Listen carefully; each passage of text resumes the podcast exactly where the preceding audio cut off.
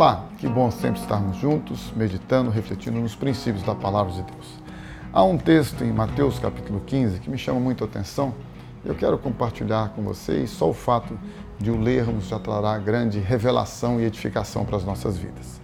Diz que alguns fariseus e mestres da lei vieram a Jerusalém e foram estar com Jesus.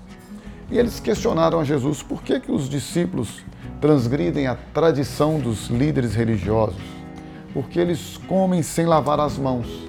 Eles não lavam as mãos antes de se alimentarem. E Jesus então respondeu: E por que, que vocês transgridem o mandamento de Deus por causa da tradição de vocês? Veja que coisa interessante. Eles perguntaram por que, que os discípulos transgrediam a tradição dos líderes religiosos. E Jesus perguntou, gozado, vocês transgridem a tradição de Deus. Vocês estão contradizendo o mandamento de Deus. Porque a Bíblia diz, Jesus falou com eles: honra teu pai e tua mãe, e quem amaldiçoar seu pai ou sua mãe terá que ser executado. Mas vocês afirmam que se alguém disser a seu pai ou a sua mãe, qualquer ajuda que vocês poderiam receber de mim é uma oferta dedicada a Deus, ele não está mais obrigado a honrar seu pai dessa forma. Assim, por causa da sua tradição, disse Jesus, a tradição dos homens, vocês anulam a palavra de Deus. Hipócritas, hipócritas, disse Jesus. Bem profetizou Isaías acerca de vocês. Este povo me honra com os lábios, mas o seu coração está longe de mim. Em vão me adoram. Seus ensinamentos não passam de regras ensinadas por homens.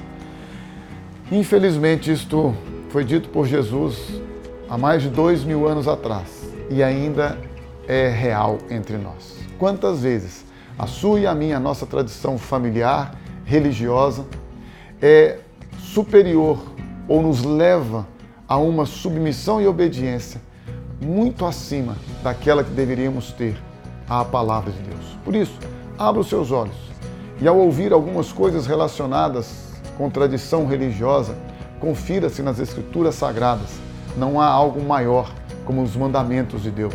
Por exemplo, se você não amar ao próximo como Deus te amou, você não verá Deus.